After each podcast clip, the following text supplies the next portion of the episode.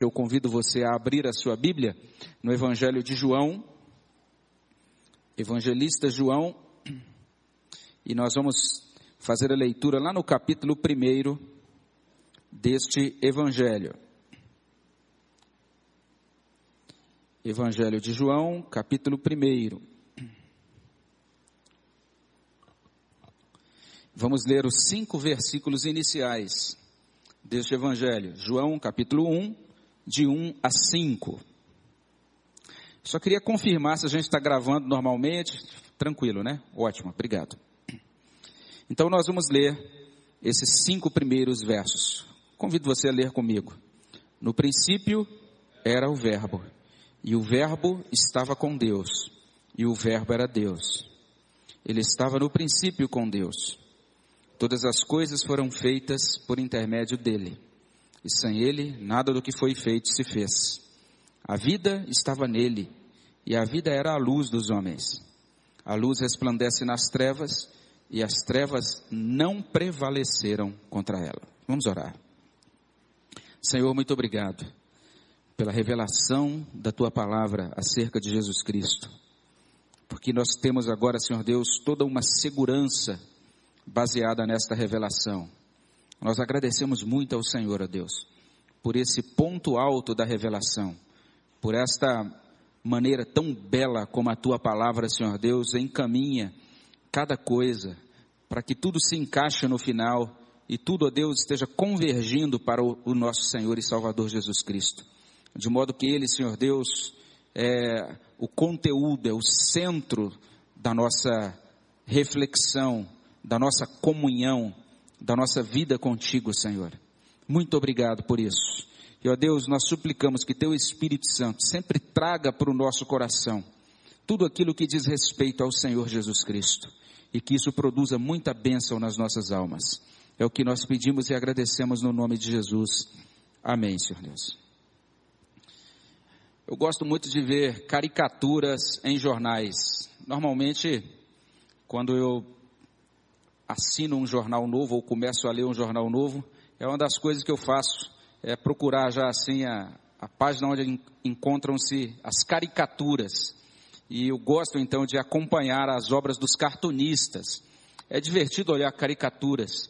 Quando mudei para cá, a primeira coisa que fiz nos jornais que, da cidade que adquiri, também já na Folha de São Paulo, foi é, começar a, a verificar, a acompanhar esse trabalho dos cartunistas. Caricaturas são interessantes porque elas destacam é, aspectos assim que são proeminentes, né? que são engraçados. A gente olha para algumas figuras e fica impressionado como é que os esses, esses cartunistas conseguem pegar os traços peculiares e destacar de maneira engraçada, de maneira assim cômica, é, aquilo que normalmente se destaca na nossa fisionomia, fisionomia. Você bate o olho na caricatura, já sabe. Ah, rapaz, isso aqui é o presidente, essa, ou a presidente, né? Esse é o ministro tal. E é bem interessante essa capacidade que esses indivíduos têm de chamar a atenção, destacar algum fato, alguma, algum aspecto, alguma nuance de um personagem e de colocar isso ali na caricatura. No entanto, apesar de eu gostar de caricatura, eu sei de uma coisa.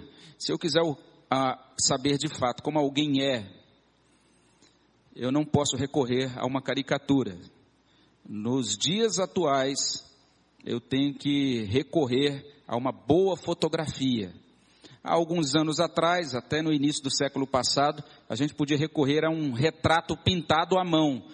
Era comum as famílias contratarem bons pintores, né, que pintavam retratos à mão. E aquilo que a gente tem hoje, por exemplo, das é, dos retratos, por exemplo, de Martinho Lutero ou de João Calvino, todos foram feitos assim. Foram pintores contratados para retratá-los. Mas quando a gente bate o olho nas diversas, nos diversos retratos de Lutero ou de Calvino, a gente vai perceber uma coisa: é que cada retrato é diferente. Eles não conseguiam captar assim com toda a perfeição ainda. Hoje nós estamos numa posição privilegiada nós temos a possibilidade de ver a obra de um bom fotógrafo. Mas não apenas isso. É bem interessante se a gente não apenas buscar uma boa fotografia, mas uma boa fotografia recente. Porque senão a gente cai naquela pegadinha, né, de olhar a foto de alguém Isso acontece muito em foto de relacionamento. Então o indivíduo, em foto em site de relacionamento, o indivíduo coloca aquela foto, o nome dele e aquela foto dele de 15 anos atrás. E quem olha fala, rapaz, que indivíduo bem apessoado. Mas quando conhece pessoalmente, fala, moço, mas o que aconteceu com você? Foi atropelado por um caminhão? Não, é porque aquela foto é quando eu tinha 23 anos, agora eu estou com 68 e tal, né? Então muda, a gente vai mudando com o tempo. É importante que a gente veja a foto atualizada. A foto mais recente que a gente tem de Jesus Cristo é o Evangelho de João. Foi o último evangelho a ser escrito. Muita gente, quando lê o Evangelho de João, acha interessante a peculiaridade, o modo como esse Evangelho é singular. Ele descreve algumas nuances, alguns aspectos da pessoa do Senhor Jesus Cristo de forma muito, muito diferente dos outros Evangelhos. Enquanto os outros Evangelhos, por exemplo, destacam o Senhor Jesus fazendo as coisas, é bem interessante o Evangelho de João. Ele mostra Jesus de forma mais introspectiva é o evangelho em que Jesus mais fala acerca dele mesmo. É o evangelho que revela as convicções mais profundas de Jesus. Esse evangelho, por exemplo, não tem nenhuma parábola, porque aqui é Jesus revelando diretamente aquilo que está no seu próprio coração. Nesse evangelho, por exemplo, a gente não tem nenhum relato do nascimento de Jesus, porque o propósito deste evangelista, João, não é destacar o nascimento, mas é destacar a pré-existência de Jesus a eternidade de Jesus desde os tempos eternos. Esse evangelho é aquele em que Jesus é mais claramente destacado na sua natureza divina. E algumas peculiaridades da sua obra e da obra do Espírito Santo são destacadas de maneira muito especial nesse evangelho. É por isso que normalmente a gente diz isso. Se você quer saber quem é Jesus, consulte os evangelhos da Bíblia. Não consulte a revista super interessante, nem a revista Galileu, nem a revista Veja, e eu, eu, eu fico triste em ter que dizer os nomes dessas publicações, mas é porque elas sempre trazem, você vai perceber que todo fim de ano, e já existe uma pauta fixa nessas revistas, você vai perceber que todo mês de dezembro, entre dezembro e janeiro, essas revistas vão trazer reportagens falando sobre Jesus, mas o Jesus que é pintado, que é descrito por essas revistas, é muito diferente do Jesus dos evangelhos. É uma caricatura. Se nós queremos ver o Jesus real, a gente tem que olhar para os evangelhos da Bíblia. Mas não apenas isso, se você deseja conhecer a intimidade de Jesus, então leia esse evangelho de João. Veja aquilo que está dentro desse evangelho. Esse evangelho começa com uma poesia. Provavelmente essas primeiras palavras do evangelho de João eram um hino que era cantado pelos primeiros cristãos.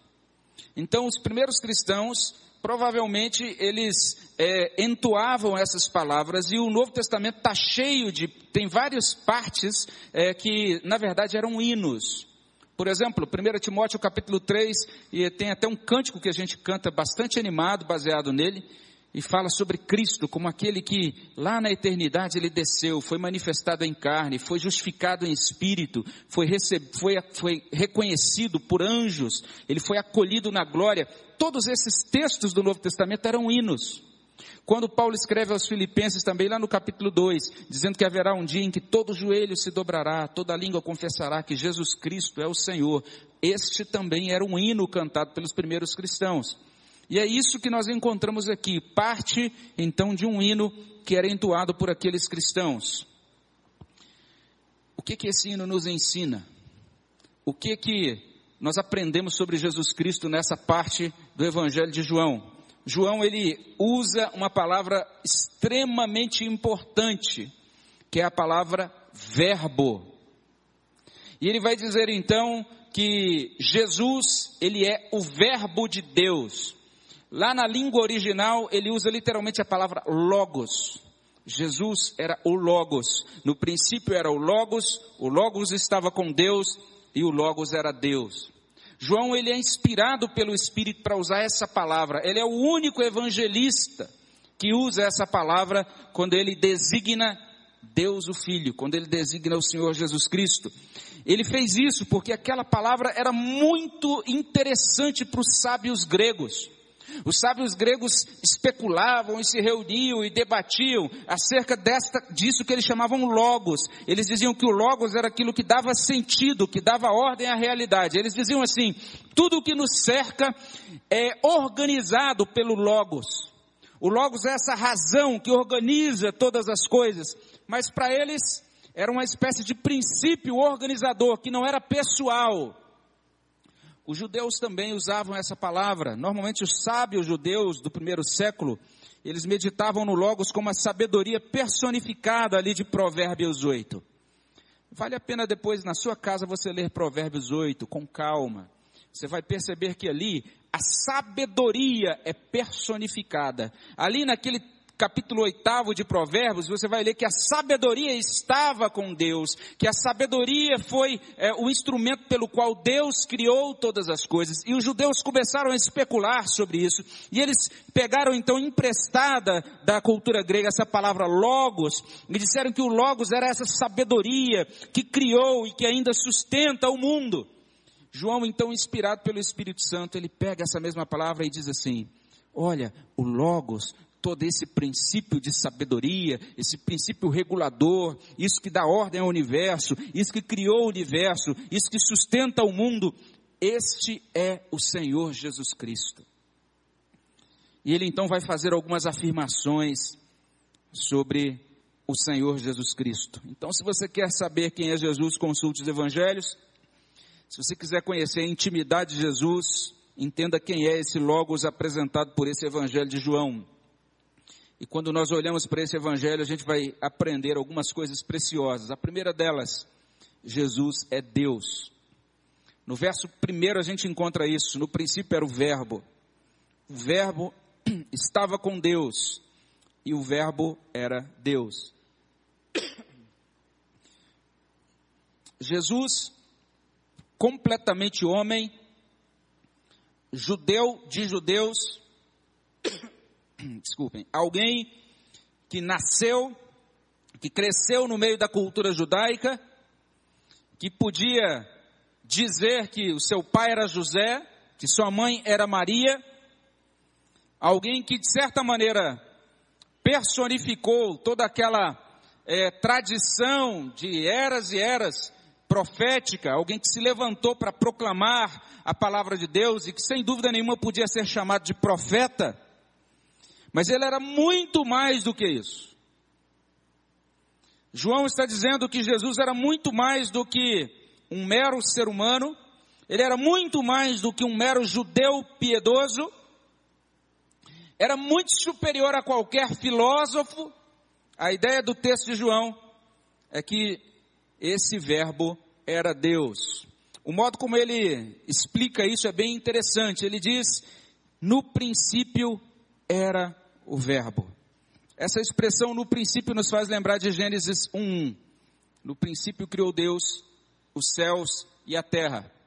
Mas na verdade, o que João está dizendo é algo muito superior a, ele está fazendo algo muito maior, muito mais profundo, muito mais marav maravilhoso do que simplesmente estabelecer um paralelo com Gênesis 1.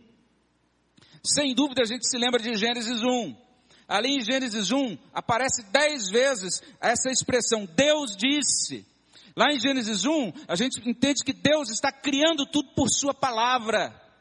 E é bem interessante então quando a gente pensa, ou quando a gente traça esse paralelo e diz assim, que esse Logos então ele é a palavra de Deus, é Deus em ação dentro da história, é o Deus que cria, é o Deus que cria não apenas a primeira criação, mas cria a nova criação. É muito interessante esse paralelo.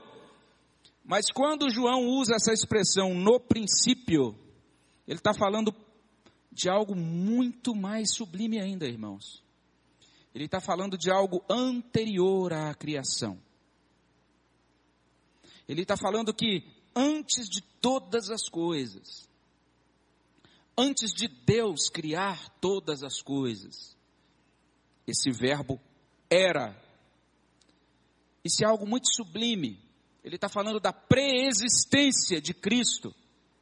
E quando ele fala então de Cristo, ele diz: o verbo era essa palavra traduzida por era aponta para a essência desse verbo, para a essência desse Logos, a essência de Cristo, ela nos faz lembrar de Êxodo 3. Abra lá sua Bíblia em Êxodo 3 e veja lá o verso 14.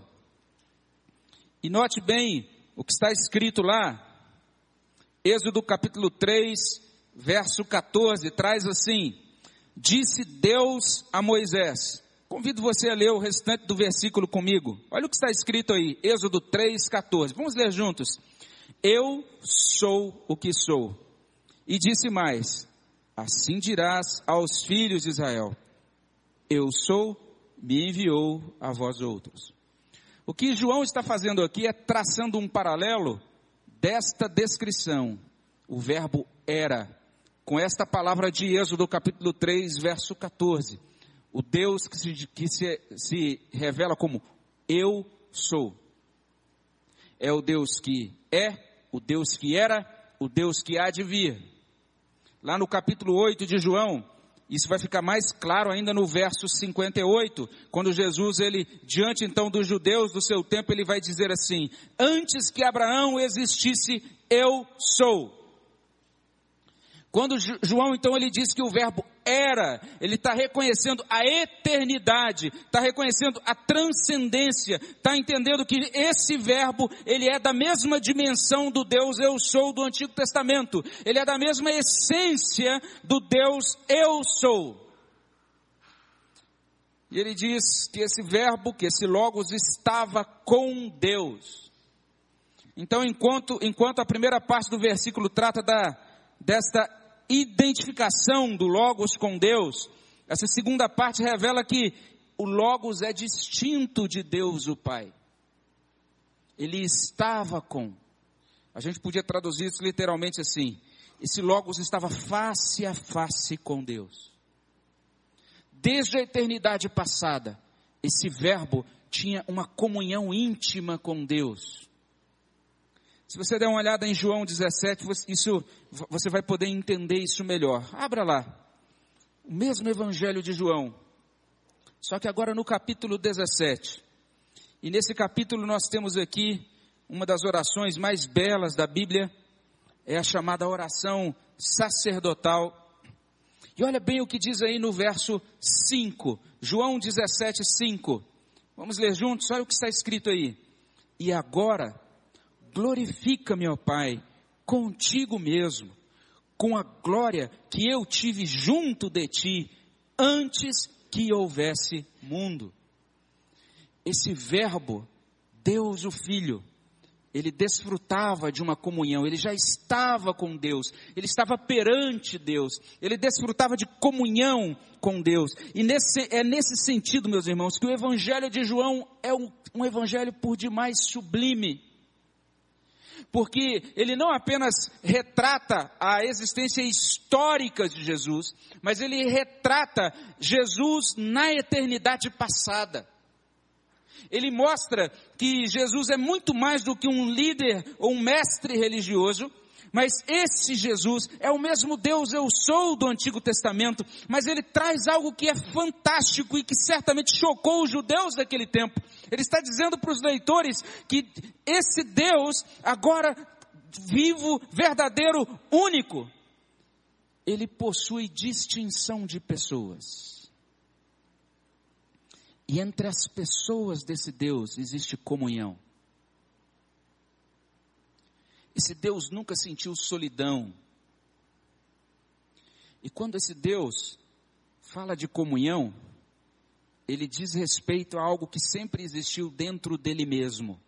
Uma só substância, um só Deus, diferentes pessoas. Deus o Pai e Deus o Filho comungando nessa comunhão da bendita Trindade antes que houvesse qualquer coisa, lá no princípio, na eternidade passada, esse Logos, o Verbo, ele já estava com Deus, ele comungava com Deus o Pai, e o Senhor Jesus Cristo, na oração sacerdotal, ele vai acentuar isso, ele vai sublinhar isso. Senhor, glorifica-me com aquela glória que eu tinha contigo antes que houvesse mundo uma comunhão plena, uma comunhão perfeita, uma comunhão alegre, uma comunhão sem nenhum tipo de obstáculo. E observe bem que no final desse verso 1 a gente encontra assim: que o Verbo era Deus. Aqui é bem interessante o modo como esse final está escrito. Não apenas esse verbo comunga com, mas esse verbo é Deus. Então esse, esse versículo ele vai caminhando na direção de um clímax. E a gente encontra aí esse verbo na terceira pessoa do singular, seguido de um artigo definido. Ele não é apenas Deus, um Deus, mas ele é o Deus. É assim que está lá na língua grega. Se você adquirir uma Bíblia das Testemunhas de Jeová, lá na tradução das Testemunhas de Jeová, você vai encontrar assim: No princípio era o Verbo, e o Verbo estava com Deus, e o Verbo era um Deus. Mas essa é uma tradução ruim. O que na verdade o texto diz é que o Verbo não era um Deus. A tradução diz, o texto diz, o Verbo era o Deus. Jesus é o único Deus. E os testemunhos de Jeová eles traduzem dessa maneira enganosa, o Verbo era um Deus, porque eles entendem que Jesus era uma criatura de Deus, que Jesus ele recebeu o status, a honra de ser chamado de divino, mas ele era um Deus com D minúsculo. Era um Deus como uma criatura exaltada, mas abaixo do Deus eterno. Ele não era, ele não possuía divindade verdadeira, mas ele apenas recebeu um status exaltado como criatura exaltada de Deus. Por isso as testemunhas de Jeová traduzem assim: no princípio era o verbo, o verbo estava com Deus e o verbo era um Deus. Mas aqui a palavra de Deus nos traz de fato essa, essa revelação. Quem é Jesus Cristo? Não agora olhando para a caricatura dele, mas olhando para o retrato pintado por ele pelos, pelos evangelhos, o retrato fornecido por ele pela revelação que é infalível de Deus. De acordo com o evangelista João, Jesus Cristo é Deus. Essa é a primeira revelação. E o texto continua dizendo assim: não apenas ele nos mostra que Jesus é Deus, mas já como um desdobramento muito natural de tudo que se seguiu, o texto vai mostrar que Jesus é eterno. O verso 2 diz: Ele estava no princípio com Deus. E como eu falei agora há pouco, essa expressão no princípio não significa que houve um tempo em que Jesus teve princípio, não é isso. Não é que houve um tempo em que Jesus ele não existia e Deus então, em determinado momento, decidiu criá-lo. Não é isso. No final do, segundo, do terceiro, início do quarto século, um presbítero da igreja de Alexandria, chamado Ário, ele leu o Evangelho de João e ele encontrou essas palavras aqui. E ele então olhou para essas palavras e começou a meditar sobre elas. Ele então foi chegando a algumas conclusões. A conclusão é, em resumo, a que chegou aquele presbítero da igreja daquele tempo foi essa. Ele entendeu assim: ah, houve uma época em que Jesus então teve princípio. Houve uma época em que ele não existiu. E Jesus então, ele, é, ele foi estabelecido como ser exaltado. E Deus o estabeleceu a fim de auxiliar de, o próprio Deus na obra de criação. E ele então é, afirmou que esse Jesus recebeu esse status exaltado, foi colocado como ser acima de todos os outros seres, mas mesmo sendo exaltado, ele não passa de uma mera criatura, Jesus não é Deus. Essa doutrina é chamada de arianismo. E os testemunhos de Jeová, eles simplesmente atualizaram essa doutrina, pegaram essa doutrina de Ário e atualizaram. Ário foi combatido por Agostinho na época. O ensino diário foi considerado uma heresia. E então foi separado, foi retirado da igreja, porque todos os intérpretes da época entenderam que Ário não prestou atenção no verso primeiro, ele deixou de considerar que a expressão princípio não fala do momento da criação do universo, mas fala da pré-existência de Cristo, e o que o texto ensina é que Jesus sempre esteve com Deus, ou seja, ele é Deus que possui a eternidade como fonte. Nenhum outro ser possui eternidade como fonte. Nós somos almas imortais, mas nós podemos dizer que somos imortais porque recebemos imortalidade como dádiva de Deus. Deus nos deu isso. E essa nossa imortalidade teve um início. Nós não existimos na eternidade passada. Não é como ensinam, por exemplo, aqueles que creem na reencarnação, que dizem que você está vivendo hoje, mas você sempre existiu e que a existência é simplesmente uma repetição constante de encarnações. Não é isso. Houve uma época em que nós fomos criados, como diz o Salmo 139. Deus nos fez, Ele nos entreteceu no ventre da nossa mãe. Houve uma época em, Deus, em que Deus colocou em nós, em nós uma alma, uma, e Ele nos concedeu então essa bênção, a partir do momento em que nos concedeu essa alma, de termos agora imortalidade. Mas nós não temos imortalidade como fonte. Jesus é diferente de nós. Ele, somente Ele pode distribuir vida eterna. Ele possui vida e Ele pode distribuir vida eterna. É o que diz João capítulo 5, verso 24. Houve um tempo em que não existíamos, mas Jesus, pelo contrário, é o Deus que era, que é, que há de vir. Lá em Apocalipse 22, 13, a gente lê que esse Senhor Jesus Cristo é chamado de o Alfa e o Ômega, o princípio e o fim. Então quem é Jesus? Não de acordo com as caricaturas, mas de acordo com o Evangelho de João. Ele é Deus e ele é eterno. É aquele que sempre existiu. É aquele de quem flui, ele é o doador, a origem de vida eterna. Mas não é só isso, irmãos. E eu sei que certamente essa meditação está tá parecendo para você extremamente abstrata, porque o Evangelho de João é assim, ele nos faz pensar em coisas que normalmente a gente não pensaria, ele nos leva, ele eleva o nosso pensamento para pensarmos na sublimidade do ser do Senhor Jesus Cristo, e ele nos revela então em terceiro lugar nessa passagem, que Jesus é o mediador entre Deus e a criação. Olha só a partir do verso 3, diz assim: Todas as coisas foram feitas por intermédio dele. Sem ele, nada do que foi feito se fez. A vida estava nele. A vida era a luz dos homens. A luz resplandece nas trevas. As trevas não prevaleceram contra ela.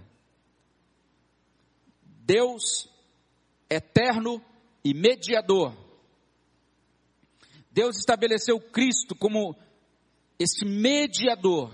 Mediador é aquele que faz a ponte, é aquele que faz a ligação, é aquele que garante a conexão. Deus interage com o mundo por meio de Cristo. Deus criou o mundo por meio da Sua palavra, que de certa maneira e de modo muito claro é identificado com o Senhor Jesus Cristo. Porque o texto diz que sem Ele nada do que foi feito se fez. Todas as coisas foram feitas por intermédio dele. As galáxias, os anjos, principados e potestades, você e eu. Tudo feito por este mediador. A vida comunicada a nós, a luz disponível aos homens, tudo isso se encontra nele. Isso é mediação. É Cristo como ponte, Cristo como ligação. Por que isso? Por que precisamos de um mediador? Isso é explicado lá em Isaías 59. Abra lá. E veja bem, esse profeta Isaías, dizendo do, do intento, do interesse de Deus em nos salvar, e lá em Isaías 59, 1, a gente lê assim: Eis que a mão do Senhor não está encolhida para que não possa salvar, nem surdo o seu ouvido para não poder ouvir. É um Deus que deseja nos alcançar, é um Deus que deseja nos salvar, ele deseja nos é, chegar até nós. Ele deseja ouvir o nosso clamor, ele deseja então intervir em nosso favor. Mas o verso 2 diz assim: Mas as vossas iniquidades fazem separação entre vós e o vosso Deus. Há um abismo há uma grande distância entre nós e Deus por causa das nossas iniquidades. O texto diz assim: os, nossos, os vossos pecados encobrem o seu rosto de vós, para que vos não ouça. O Evangelho de João, meus irmãos, é extremamente chocante para o nosso orgulho. O Evangelho de João certamente chocou os sábios gregos daquela época, porque eles entendiam, quando pensavam em Logos e em toda a sua filosofia, eles entendiam que o homem, por meio então da busca filosófica, era um ser que ascendia, que se elevava, que se autoelevava. Então, por meio do nosso desenvolvimento espiritual, da nossa busca por mais conhecimento nas coisas sublimes, a gente pode então elevar-se até Deus. Esta é a proposição básica da filosofia grega. Os sábios judeus também tinham essa mesma ideia que por meio do estudo da lei e por meio então do, do cultivo das virtudes da lei, eles podiam então alinhar-se a esta ordem, a esse modo organizado então estabelecido pelo Logos, e podiam então ganhar méritos, tornar-se justos aos olhos de Deus, e assim então serem aceitos à comunhão com Deus. Mas João diz que o homem está perdido sem Cristo. E que as nossas melhores justiças, como diz a pastoral do nosso boletim hoje, não passam de pecados esplêndidos. Porque diante de Deus são como trapos de imundícia. E não há opção de barganha, não há mérito, nem capacidade nenhuma de apresentarmos um desempenho que chegue à altura das exigências de justiça perfeita desse Deus. O que existe é um abismo. E nós não temos capacidade de saltá-lo porque estamos mortos nos nossos delitos e pecados, é o que diz o Novo Testamento lá em Efésios 2. Mas Deus é tão gracioso que Ele manda Jesus Cristo como mediador ele envia este verbo para realizar a obra de redenção. E ele mostra nesse texto a sublime natureza desse mediador no verso 4, porque ele traz vida. O que João diz de modo humilhante para a nossa natureza humana, para a nossa propensão à justiça própria, é que não existe vida em nós, não existe vida à parte de Cristo e que aqueles que pensam que estão vivos sem Jesus, na verdade, não entenderam que ainda permanecem mortos nos seus delitos e pecados. Nós somos atraídos pela ideia de iluminação. O século XIX, ele é denominado o século que deu início à era das luzes, o finalzinho do século XVIII e a partir daí, século XIX adentro. É o chamado período do iluminismo, quando o homem então entende que por sua razão e por sua grande inteligência, ele agora vai resolver todos os seus problemas. Antes da Primeira Guerra Mundial, alguns líderes mundiais, eles tinham a petulância de dizer que acreditavam que o século XX terminaria com todos os problemas sociais resolvidos. Afinal de contas, o homem estava adentrando na era das luzes e o século XX terminou em um turbilhão caótico. E durante todo o século XX, o homem só desfrutou de paz durante uma semana. Somando-se todos os dias do século XX, somente sete dias foram dias em que não houve guerra ou conflito entre povos um século convulsionado em que o homem terminou tão grotesco quanto no início. E tão vencido pelo vício e pelos hábitos autodestrutivos quanto no início. E com as famílias corroídas e com as dificuldades para estabelecer relacionamentos tão graves quanto nos séculos anteriores. E na verdade, alguns avaliam que talvez a nossa situação, do ponto de vista relacional, não cresceu coisa nenhuma, pelo contrário, foi atrofiada pela cultura que se instalou no final do século XX e início do século XXI. Porque esse homem está descartando Jesus Cristo, aquele que traz vida e que traz luz. Essa é a sublime natureza do mediador. Comunicar vida iluminar a nossa vida, tirar-nos das trevas, mudar-nos de tal maneira de posição que poderá ser dito de nós aquilo que Paulo escreveu aos Colossenses capítulo 1, verso 13, de que ele então é aquele que nos tira do império das trevas e nos traz agora para esse reino da sua graça, da sua bênção e da sua luz. Essa é a sublime natureza desse mediador. E porque ele faz isso, diz o verso 5: a luz resplandece nas trevas, as trevas não prevaleceram contra ela. Por que é que Deus mandou esse verbo? Por que é que ele veio realizar essa mediação? Porque a cabeça da serpente precisava ser esmagada. Porque o mal precisava ser extirpado da história. E é bem interessante o que diz o texto. Diz assim: este, este verbo ele possuía a vida, a vida estava nele, a vida era a luz dos homens. Observe bem o, o, o, texto sempre conjugado, os verbos conjugados no passado, e de repente ele vem agora para o presente, dizendo: a luz resplandece nas trevas. Porque é isso que o Verbo faz, é isso que Cristo faz. Ele resplandece a sua luz nas nossas trevas. Ele fez isso no passado e continua fazendo isso hoje. E ele diz de modo muito claro, agora, de forma bem interessante, ele retorna para o tempo passado, dizendo: as trevas não prevaleceram contra a luz. Não apenas João está falando aqui da perspectiva da redenção consumada na cruz, mas ele já está dando por certo que haverá o dia em que na consumação a serpente não subsistirá. O mal será extirpado, o sofrimento será eliminado da história.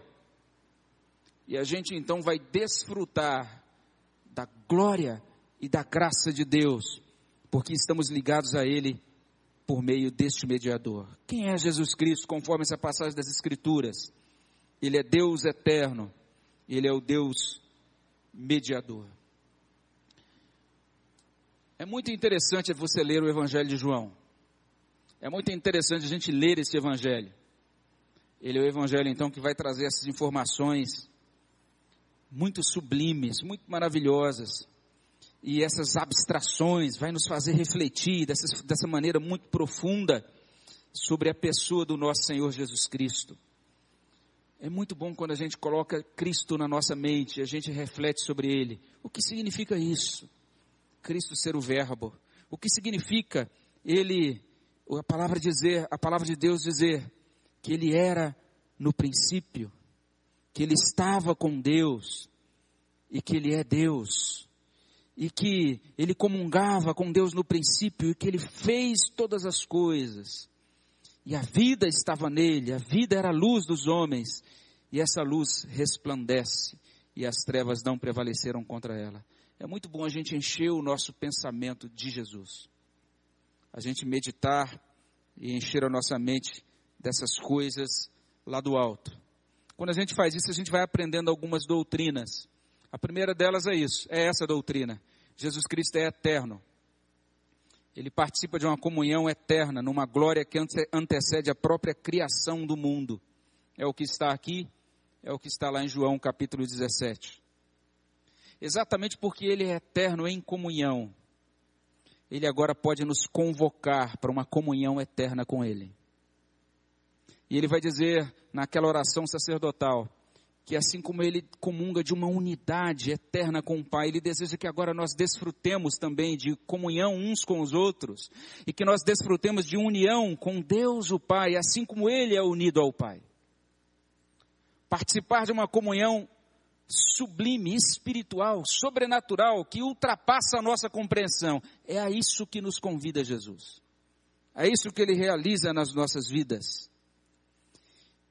Observe bem que esse filho é distinto do pai, ele relaciona-se com Deus. Não é aquela ideia de que Jesus seja uma emanação de Deus, como dizem os filósofos ou os místicos. Mas ele comunga de comunhão com Deus. Ele é Deus. Ele subsiste em forma de Deus. É o que a gente, a gente lê em Filipenses 2,6. Ele é a imagem e a plenitude de Deus. É o que a gente lê em Colossenses 1,15 e 19. Ele é o resplendor da glória a expressão exata do ser divino, é o que diz Hebreus 1:3. Então, quando você folhear uma dessas revistas que é publicada aí, e nessas revistas você lê algo mais ou menos assim, olha, Jesus foi um bom judeu, foi um revolucionário, mas tadinho, ele tentou levar a sua causa adiante e a sua causa não, for, não prosperou. E ele morreu como uma pessoa frustrada naquela cruz, sem nem saber a que ele veio, mas infelizmente ele não conseguiu levar adiante o que ele queria. Esse não é o Jesus das Escrituras. O Jesus das Escrituras é o Logos, o Verbo de Deus, que desde o início tem essa plena convicção de quem é e do que ele veio fazer, que participa da divindade, da mesma essência que Deus o Pai. Ele é da mesma substância do Pai. E o Logos, então, enquanto distinto, é da mesma substância, do mesmo poder, da mesma eternidade. Por isso ele é designado como o grande e eterno Deus, eu sou. A nossa confissão de fé traz isso assim. O Filho é eternamente gerado do Pai. Ele está sempre em comunhão com o Pai, como Filho eternamente gerado. Muito mais do que o fundador de uma religião. Jesus é Deus. Por que João escreveu isso? Quando ele termina o seu evangelho, ele termina dizendo assim: que estas coisas foram escritas para que nós possamos crer em Jesus Cristo e ter, e ter a vida eterna. Por que, que João escreveu isso? Porque ele deseja que nós tenhamos acesso à vida e luz. E não há acesso à vida e luz sem que passemos por essa porta, crermos que Cristo é Deus. Significa então que quando esse Senhor Jesus Cristo, Jesus Cristo convida-nos a crer nele, a confiar nele e a caminhar agora orientados por ele, isso não é a voz de um homem, é a voz de Deus. E desfruta de vida eterna aquele que reconhece a soberania de Jesus Cristo. Há muito tempo atrás, um agnóstico chamado C.S. Lewis foi desafiado a ler o Evangelho de João. Aquele homem, C.S. Lewis, era professor da Universidade de Cambridge, professor de literatura altamente erudito, um escritor proeminente, um indivíduo com mente extremamente filosófica, mas ele dizia assim: não acredito em Deus. Se houver Deus, ele então não tem interesse em nós. E quando eu vejo o mal, quando eu vejo o sofrimento dentro da história, então isso é uma evidência para mim de que se houver Deus, é um Deus em quem eu não desejo crer. E ele então começou a leitura do Evangelho de João. No final da leitura, ele chegou à seguinte questão. Ele disse: ou esse Jesus do Evangelho de João era um louco, ou de fato ele é Deus. Porque ele recebeu adoração. Ele disse para os judeus do seu tempo: Antes que Abraão existisse, eu sou. Ele orou antes de ir para a cruz: Deus, glorifica-me com aquela, com aquela glória que eu tinha e desfrutava com o Senhor, antes que houvesse mundo. Tiago, aliás, aliás, Tomé tocou no seu lado e viu as suas feridas e disse: Senhor meu e Deus meu. Diante disso, C.S. Lewis se dobrou e declarou Jesus Cristo como Deus. E se tornou o autor das crônicas de Nárnia e de todos os livros que nós conhecemos muito bem, que hoje abençoam os nossos corações. Se tornou membro da igreja anglicana e se tornou um dos grandes apologetas, um, um dos grandes defensores do cristianismo do seu tempo. Porque quando nós lemos esse evangelho, nós temos que entregar diante de Deus todo o nosso orgulho. Nós temos que nos dobrar diante do Senhor Jesus Cristo e declarar hoje mesmo que Jesus Cristo é o Senhor para a glória de Deus Pai. Eu quero convidar você a dobrar-se diante de Jesus Cristo a compreender quem Ele é, a deixar de lado as caricaturas acerca de Jesus. Ele não é aquela figura pregada na cruz que a gente enxerga cotidianamente nas imagens. Ele não é essa figura que normalmente é descrita de forma tão inadequada pelas revistas populares.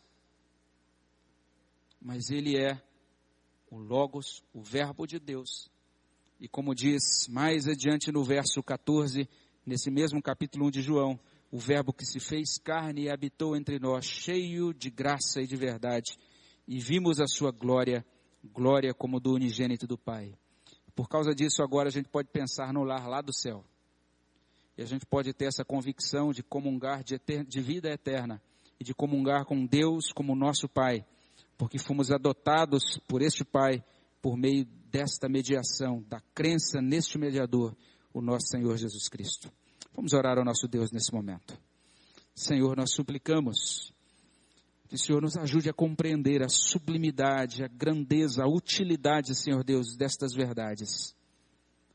Ó Deus, são verdades tão profundas que nossa mente muitas vezes não consegue alcançá-las. Mas o teu espírito, ó Deus, pode lançar luz sobre a tua palavra e pode fazer com que essa luz, ó Deus, brilhe nos nossos corações de tal maneira que nós possamos de, de, declarar nesta noite que Jesus é Deus, que a Ele nós rendemos louvores e que a Ele nós entregamos a nossa vida. E Ele então é quem nos comunica a vida e a luz. E que nós possamos sair daqui nesta noite, ó Deus, sendo guardados pelo Senhor e podendo, ó Deus, pelo poder do Teu Espírito, caminhar na luz do nosso Senhor Jesus. É o que nós pedimos e agradecemos no nome de Jesus. Amém, Senhor Deus.